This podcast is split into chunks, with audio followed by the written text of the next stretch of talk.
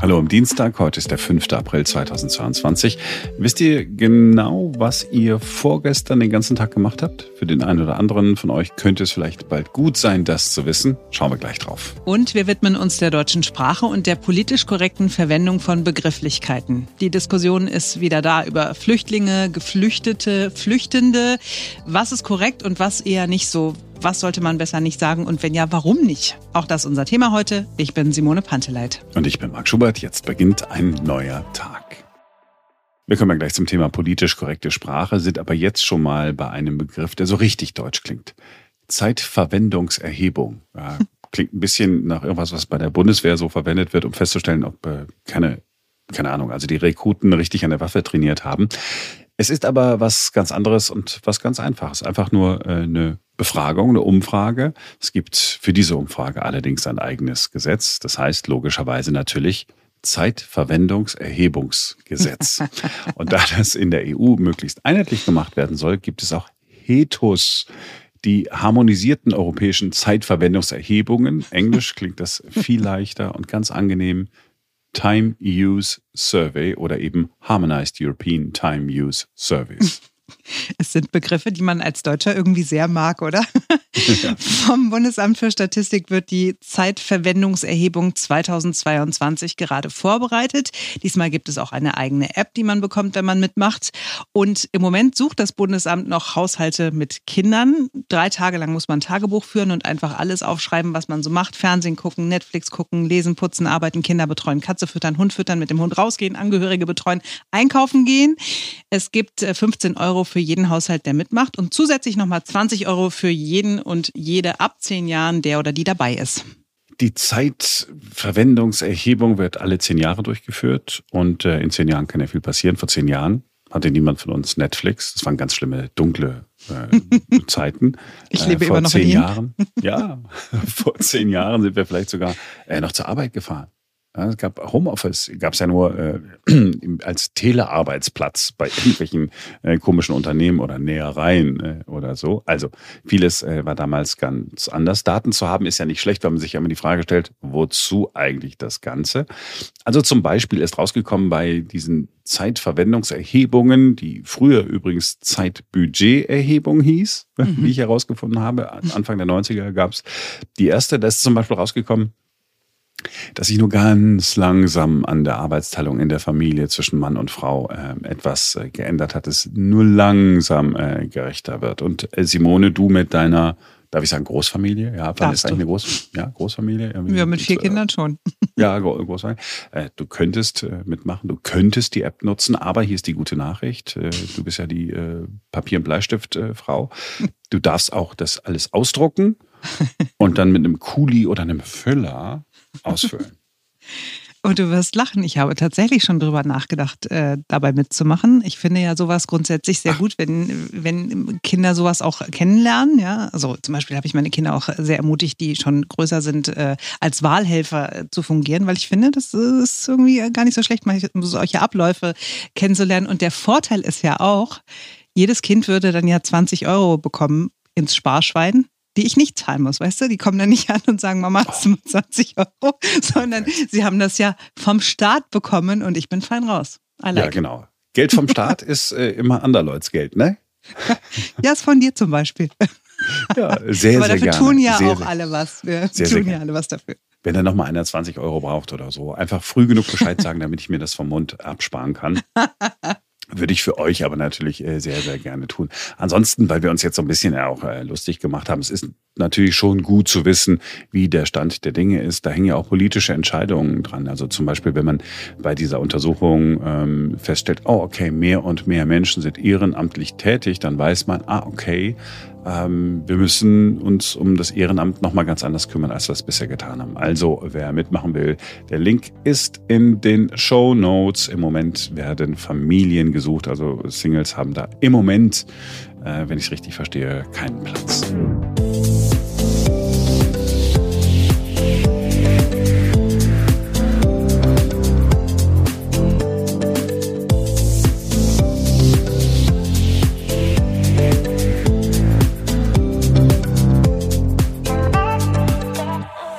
Jetzt kommt ein Thema, das wieder für Aufregung sorgen wird. Es geht mal wieder um die deutsche Sprache und um ihre richtige Verwendung. Wir haben hier im Podcast ja schon mal über das Gendern gesprochen und es war ein bisschen so, als hätten wir zu einer Straftat aufgerufen. Also so waren zumindest einige Reaktionen. Es haben Menschen wirklich äh, ernst und persönlich und uns übel genommen, nur dass wir darüber gesprochen und diskutiert haben. Heute geht es wieder um die deutsche Sprache und um politische Korrektheit. Äh, bei uns in der Redaktion ist eine Diskussion losgegangen, die wir im Jahr 2015 schon mal hatten.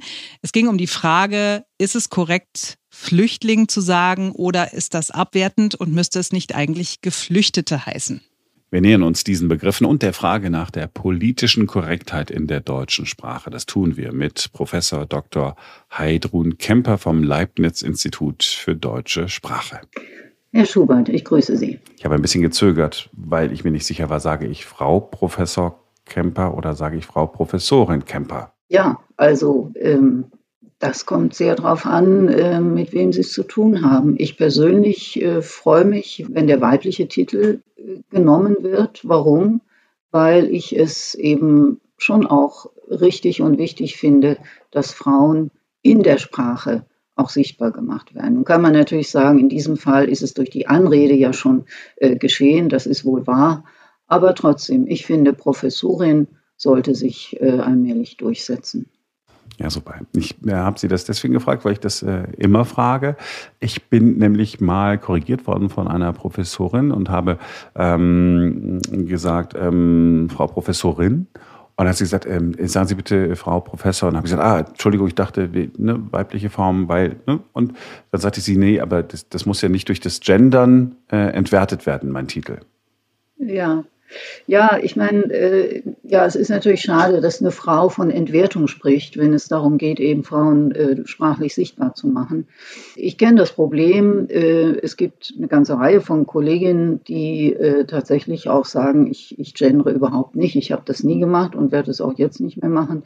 Oftmals kommt dann äh, als Ergänzung auf meine alten Tage und damit wird auch schon klar, äh, dass es sich hier auch um ein Generationenphänomen natürlich handelt viele jüngere Frauen, also ich kenne eigentlich keine aus der, aus der jüngeren Generation, die dagegen ist, dass man gendert und dass man sie eben dann zum Beispiel auch mit Professorin anspricht. Ja, aber man, man wird dann sofort unsicher. Jetzt bin ich ja jetzt nicht ganz auf den Mund gefallen und habe dann auch gedacht, ach Mensch, hast es wieder falsch gemacht.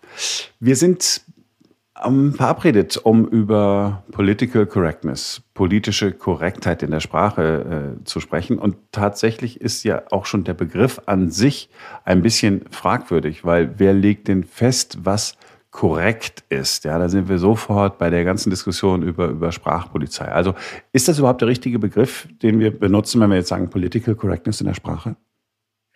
Also er ist in zweierlei Hinsichten äh, nicht so ganz äh, treffend, würde ich sagen. Political äh, passt, mir, passt mir nicht, weil es geht hier um gesellschaftliche Fragen des Miteinanders, wenn man so will, des sprachlichen Miteinanders.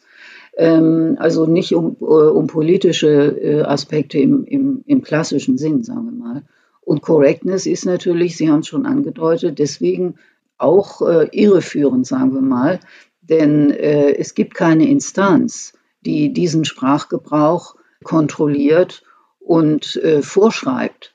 Das ist ein gesellschaftliches Phänomen, das, was wir Political Correctness nennen. Die, ist, die Befürworter äh, verständigen sich darauf, was sie unter politisch korrekt verstehen. Die Gegner sagen, äh, das gehört auf den Müllhaufen der Geschichte. Da haben wir eine Partei, äh, die so argumentiert man kann sich nie äh, sozusagen darauf berufen, wie zum Beispiel in unserem Grundgesetz, Artikel 3 äh, Absatz 3. Das ist ein, ein, ein, ein Artikel, in dem festgelegt wird, dass man Menschen eben auch sprachlich nicht diskriminieren darf, ausgrenzen darf aufgrund ihrer Herkunft, ihres Geschlechts und so weiter. Ja?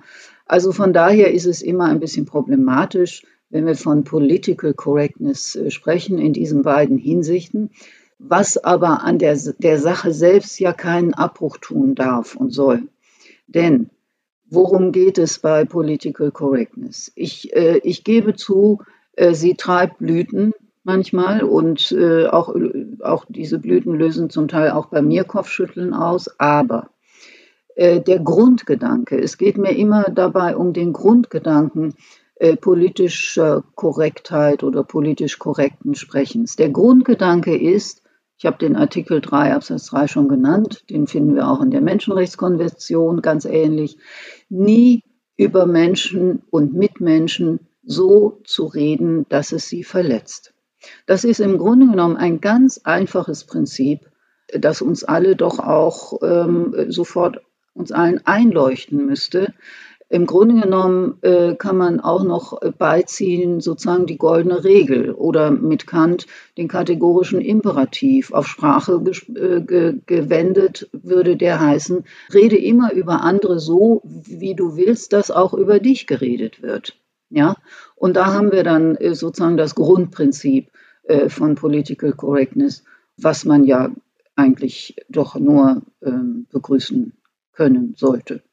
Ja, so wie Sie es äh, jetzt formulieren, leuchtet das sofort ein. Wenn man aber dann irgendwo sitzt und spricht und korrigiert wird, äh, fühlt sich das gleich ganz anders an, weil mein Eindruck ist, Sie haben gerade eine Partei angesprochen, deren Namen ich einmal kurz erwähne, AfD, können wir auch gleich einen äh, Haken hintermachen, haben einen Followership, das sicherlich nicht unseres ist hier äh, in, in diesem Gespräch.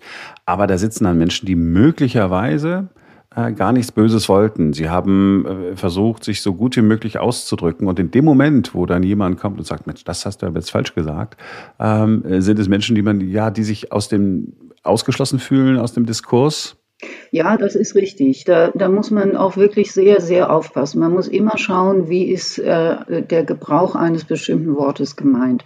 Wir haben das äh, ganz, äh, ganz äh, vehement äh, oder ist ein ganz großes Problem im Zusammenhang mit Rassismus. Sprachlich äh, rassistisch sich ausdrücken. Das ist ein Vorwurf, der sofort kommt, wenn jemand das N-Wort zum Beispiel ver verwendet. Ähm, und äh, da, das ist äh, und, und die, diesen Personen dann gleich Rassismus vorzuwerfen, ist natürlich ganz, ganz falsch. Das darf man nicht machen, weil dann macht man genau das, was Sie eben beschrieben haben. Man grenzt sie aus, man unterstellt ihnen äh, etwas, was ähm, gerade bei älteren äh, Menschen äh, oftmals ja nicht so gemeint war. Ja, dass äh, also ältere, die ältere Generation kennt kein anderes Wort. Sie ist so sozialisiert worden sprachlich und will damit eben nicht äh, Menschen, äh, äh schwarze Menschen ausgrenzen oder äh, ihnen äh, Böses unterstellen. Also da muss man immer sehr aufpassen. Aber gleich sozusagen äh, dann den Vorwurf zu formulieren, das war rassistisch, das war frauenfeindlich, das war das und das, da sollte man, sollte man sehr vorsichtig sein. Ja, und sofort wird es dann irgendwie mit Aggressionen aufgeladen, ne? ohne, ohne dass das äh, irgendeiner, äh, irgendeiner wollte. Weil Sie gerade das N-Wort erwähnt haben und dann gesagt haben, äh, Schwarze, äh, ich ertappe mich selbst dabei, wie ich dann unsicher bin, äh, ob ich jetzt Farbige sagen äh, sollte, aber dann äh, sagt man mir, nee, farbige, das könnte, könnte ja auch eine andere Farbe als schwarz sein. Äh, Sie selber nennen sich äh, People of Color. Dann habe ich nachgefragt bei Vertretern dieser Bewegung People of Color und sagen sie, na ja, es ist hauptsächlich schon eine schwarze Bewegung. Und dann bin ich verloren. Ja, also ähm, ich, ich kenne das Problem selber auch. Äh, äh, ich war auch eine Zeit lang sehr unsicher, was, was sage ich jetzt? POC, People of Color ähm, finde ich, äh, ist, eine, ist eine, eine Möglichkeit. Ich persönlich orientiere mich an Noah So. Das ist eine äh, Autorin, also eine Schriftstellerin, eine Aktivistin, Musikerin, Publizistin. Sie ist in vielerlei Hinsichten unterwegs und sie hat äh, ein, ein sehr interessantes und für mich sehr einleuchtendes Buch geschrieben, Deutschland schwarz-weiß. Sie ist selbst äh, Schwarze und äh, beschreibt äh, sehr intensiv äh, ihre Erlebnisse äh, und, und die, sie, die sie selber auch übrigens Alltagsrassismus nennt. Dazu kann ich gleich noch was sagen. Aber jedenfalls, Noah So sagt, ich spreche von schwarzen Menschen im Gegensatz zu weißen Menschen. Und das habe ich mir zu eigen gemacht, weil ich denke, wenn jemand, äh, eine Person, die selber zu der Gruppe der People of Color gehört, das so äh, definiert, dann bist du, äh, bist du geschützt sozusagen vor irgendwelchen Vorwürfen. Äh, wollte ich gerade noch fragen, äh, gerne. Ja, ähm, also äh, die, dieser Ausdruck gefällt mir persönlich überhaupt nicht, weil das, was mit Alltagsrassismus dann sozusagen äh, konnotiert wird, ist eine Art von Rassismus, die harmloser ist, die ja nicht so gemeint war und du weißt doch, das war ein Spaß und so weiter. Das heißt, mit dem Ausdruck Alltagsrassismus wird das, was da sprachlich passiert, verharmlost. Aber es ist und bleibt Rassismus, der sich da unter Umständen ausdruckt. Also eben eine Form von Ausgrenzung. Und insofern äh, würde ich dann lieber äh, nicht diese, diesen Ausdruck verwenden. Also das ist nur ein Nebengedanke jetzt zu dem, äh, zu unserem Thema äh, Rassismus und Political Correctness. Beim Thema Political Correctness sind wir deswegen, weil wir in der Redaktion eine Diskussion hatten. Ähm, jetzt äh, im, im Zuge des Angriffskrieges auf die Ukraine sind ja sehr viele Menschen zu uns gekommen.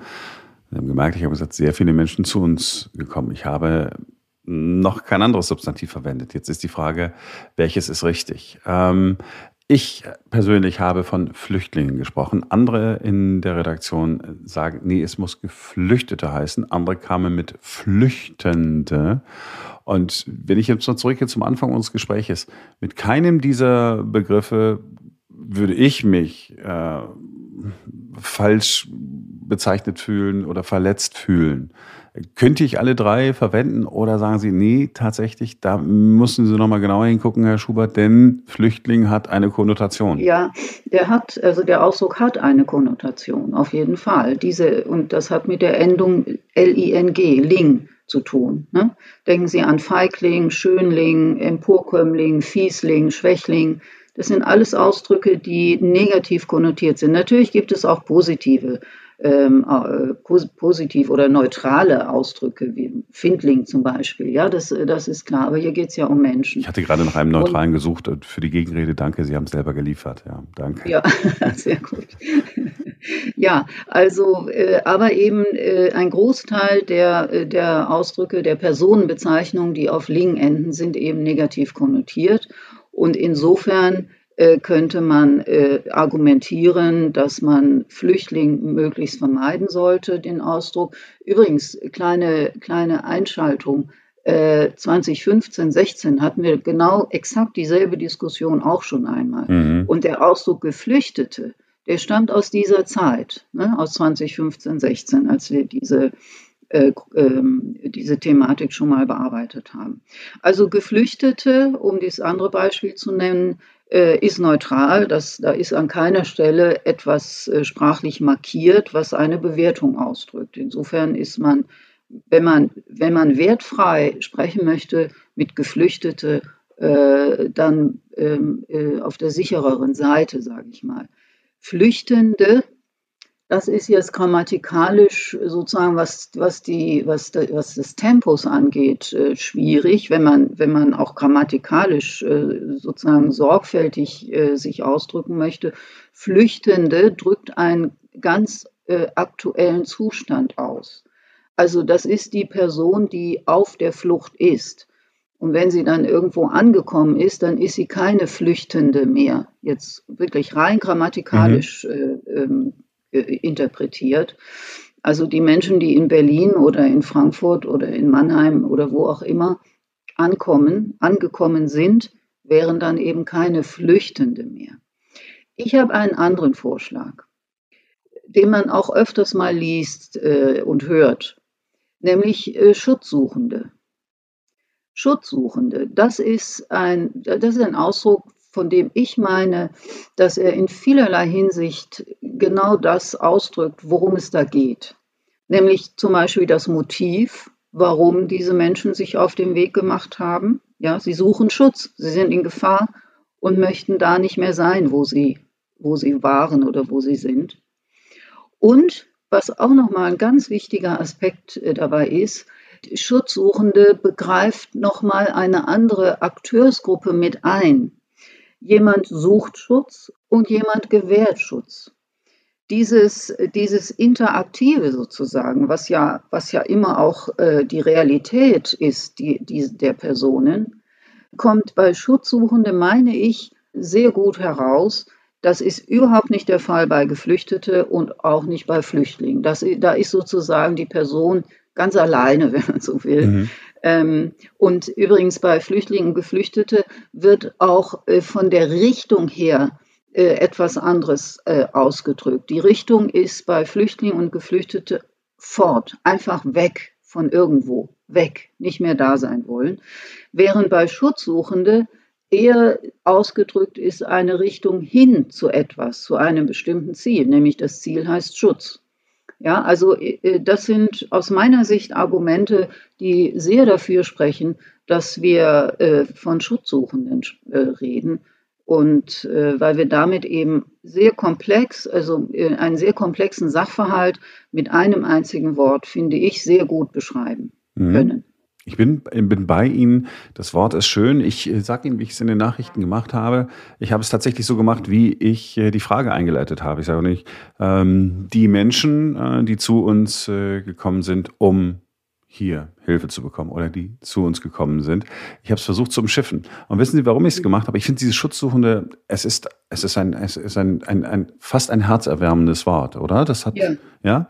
Ähm, ich versuche es zu vermeiden, weil auf der anderen Seite ich, wenn ich äh, morgens Nachricht mache, alle halbe Stunde und ich weiß, ich habe ein, ein Publikum, alle Altersklassen, alle, ähm, alle Schichten, äh, müssen wir mal gucken, ist Schicht eigentlich richtig?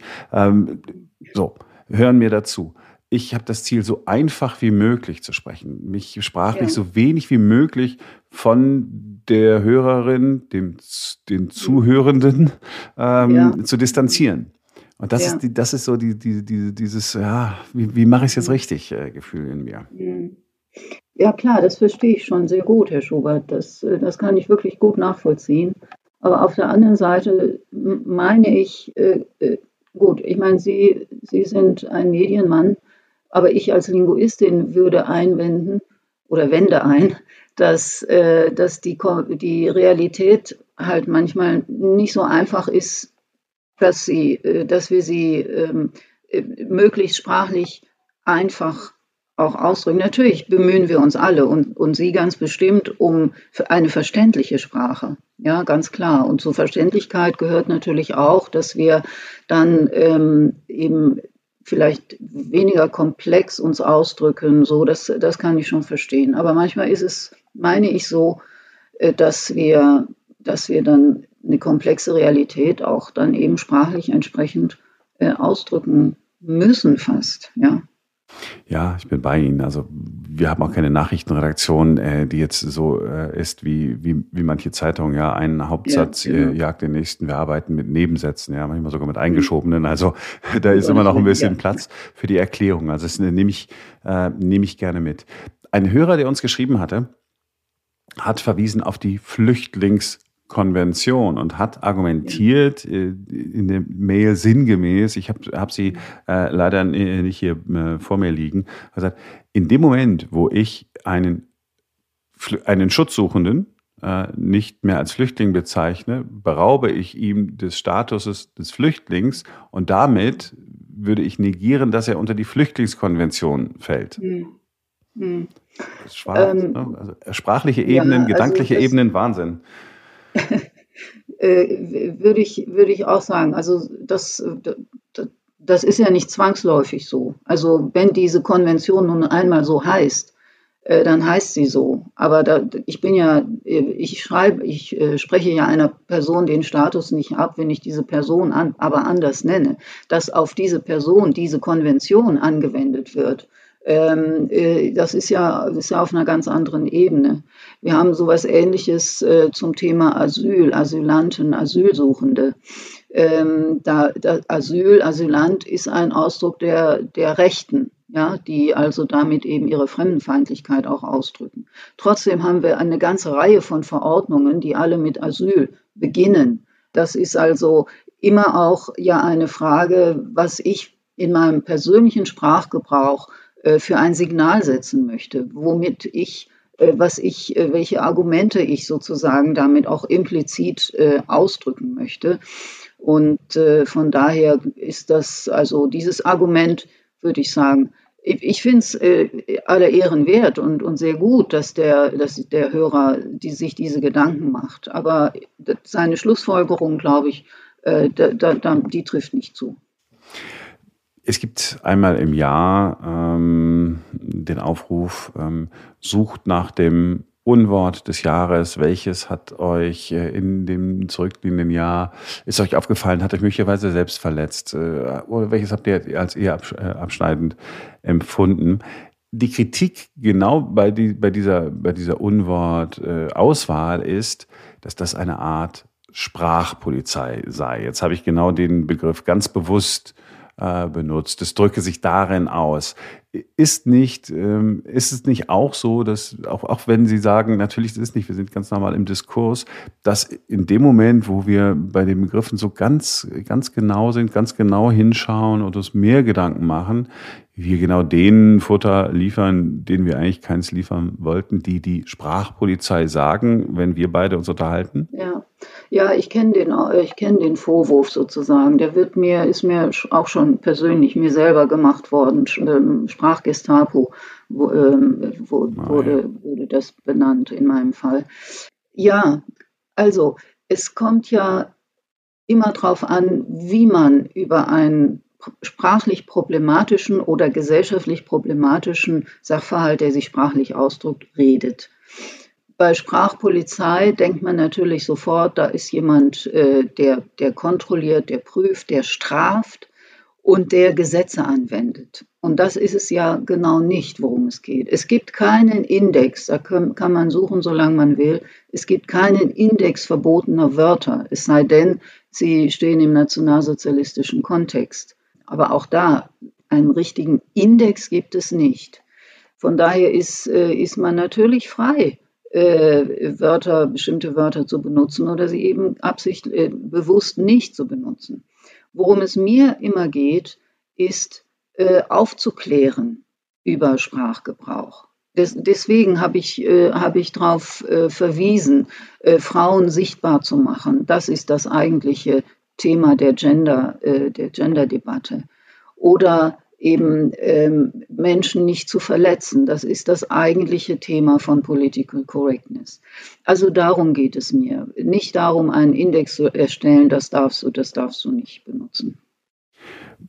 Weil wir ähm, schon einmal kurz zu Beginn beim Gendern waren, Sie es jetzt gerade nochmal angesprochen haben. Sie haben vorhin gesagt, für Sie äh, sei es okay, wenn ich rede jetzt einfach mal von mir, wenn ich jetzt sage, äh, weibliche Form und männliche Form, Ärztinnen und Ärzte, Pflegerinnen und Pfleger.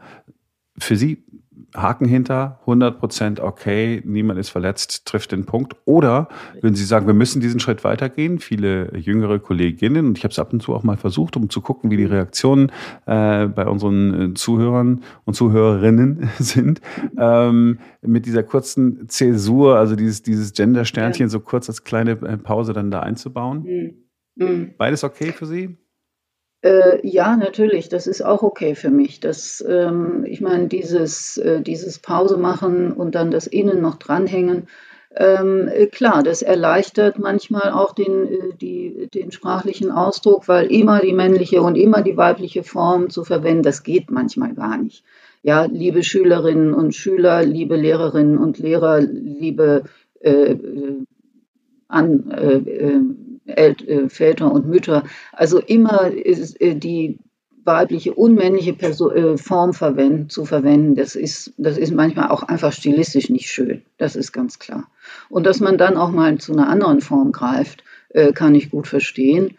Und äh, dieser Knacklaut sozusagen, den man da einschaltet, bevor man das Innen äh, ausspricht, ist eben auch eine Form der, der Verkürzung. Und ich kann mir gut vorstellen, dass sich das ähm, auch durchsetzt. Ich meine, es ist ja so, äh, in der Sprache, im Sprachgebrauch setzt sich das durch, was die Sprachgemeinschaft äh, sozusagen approbiert, was die Sprachgemeinschaft für richtig hält. Die Sprachgemeinschaft ist ein Souverän. Deswegen übrigens hat es auch überhaupt keinen Wert, äh, keinen, keinen Zweck, einen Index zu erstellen. Wenn die Sprachgemeinschaft findet, dieses und jenes Wort ist aber praktisch und das drückt genau aus, dass wir ausdrücken wollen, dann, dann kriegt man das Wort nicht äh, aus dem Sprachgebrauch. Das ist ganz klar. Also jedenfalls, äh, wenn es äh, viele Gründe gibt, die dafür sprechen, dieses äh, SprecherInnen zum Beispiel zu verwenden, dann wird sich das auch durchsetzen. Ja, ich habe überlegt, dass man das so, so peu à peu ähm, einschleicht, sozusagen, auch in die Sprache, die wir verwenden äh, in den Nachrichten. Auf der einen Seite Rücksicht zu nehmen auf äh, die ja, Befindlichkeiten der Menschen, die uns zuhören, ja, und gleichzeitig neue Begriffe äh, und Begrifflichkeiten äh, langsam einzuführen. Frau Professorin Kemper, haben Sie vielen Dank, dass Sie sich Zeit genommen haben. Es hat mir viel Freude bereitet, mit Ihnen im Austausch zu sein. Ja, sehr, sehr gern, Herr Schubert. Mir hat es auch Freude gemacht. Sie haben gute Fragen gestellt und äh, ich danke Ihnen für Ihre Einladung. Na, im Grunde sagt sie ja genau das, was äh, Luisa Dellert, wir erinnern uns seinerzeit übers Gendern gesagt hat, ne? Also Sprache soll halt irgendwie niemandem wehtun. Und wenn man das ja weiß, dass, dass es irgendwie für irgendwen blöd sein könnte, dann macht man es halt einfach nicht, weil man ja kein Arschloch ist und nicht irgendwie Menschen verletzen möchte. Ja, in der Tat. Also ich, ich habe das ja im Interview auch gesagt, ich bin so ein bisschen hin und her gerissen. Ich möchte es gerne äh, so gut wie möglich sagen und niemanden verletzen und niemanden herabwürdigen und habe aber dann eben auch, und das merkt man an den Hörerreaktionen, dass das Problem, dass sich bestimmte Begriffe so einge schlichen haben oder so selbstverständlich verwendet werden und ich mich dann auf der einen Seite nicht distanzieren will, auf der anderen Seite den richtigen äh, Begriff äh, finden will. Aber, aber gut, ich, ich mag diese Diskussion jedenfalls. Zumindest ist es ja immer gut, einfach mal diese, diese, die, so das Gedankliche immer weiter zu spinnen, äh, was man mit, mit Begriffen ähm, so anrichtet oder ausrichtet oder auslösen kann. Hm. Und es gibt ja auf jeden Fall Wörter, wo wir uns einig sind. Also die verwenden wir heute einfach nicht mehr. Ja, was wir früher zum Schokokuss gesagt haben, zum Beispiel, sind wir uns, glaube ich, einig, braucht man heute nicht mehr zu sagen, ist einfach total veraltet und schlecht. Und bei anderen Wörtern ist es halt so, da muss sich auch jeder mit wohlfühlen und ähm, auch die, die es verwenden. Ne? Also ich mag auch keine Sprachpolizei und mag auch nicht irgendwie gedisst werden, wenn ich irgendwie Wörter verwende, wo man sagen kann, ja, kann man so, kann man so machen. Ähm, ich glaube, wir sind da alle gemeinsam auf einem Weg und müssen uns gemeinsam irgendwie voranrobben. Auf jeden Fall, Sprache entwickelt sich, das müssen wir, glaube ich, festhalten und äh, wir alle entwickeln uns mit.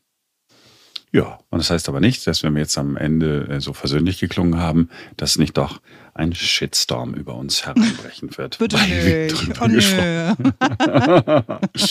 ähm, wir haben gar nicht über Frank-Walter Steinmeier äh, gesprochen, unseren Bundespräsidenten, der eingesehen hat, dass äh, sein Festhalten an Nord Stream 2 nicht so eine gute Idee war.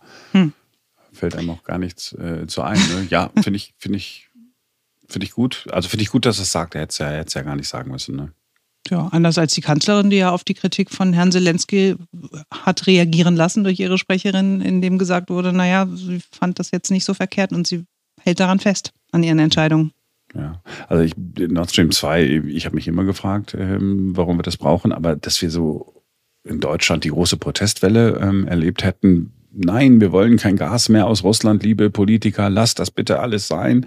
So in den vergangenen Jahren und Jahrzehnten ähm, kann ich mich auch nicht dran erinnern. Also wir fanden es ja eigentlich ganz praktisch, wenn äh, schön warm war ne? und wenn man billig das Auto voll tanken konnte. Also Klar. Also insofern, ja, denn äh, ich bin ja total dafür, Politiker zu bashen. Ja? Die, dafür, dafür kriegen du? die. Ja.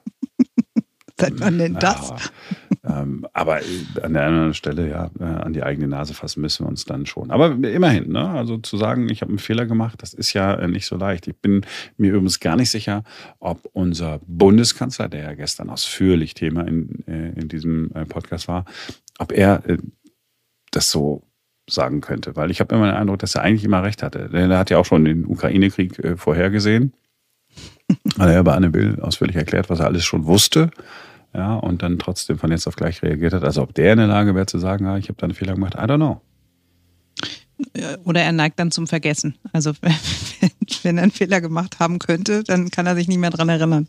Ja, wenn er, wenn er ihn aber dann, wenn er dann den Fehler einräumt, hat er es so formuliert, dass man am Ende des Tages, wenn man all die Nebensätze dann rausstreicht, immer noch nicht weiß, was er eigentlich gesagt und gemeint hat. So, das war's für heute. Wir sind morgen wieder für euch da, denn dann ist wieder ein neuer Tag. Bis dahin, tschüss.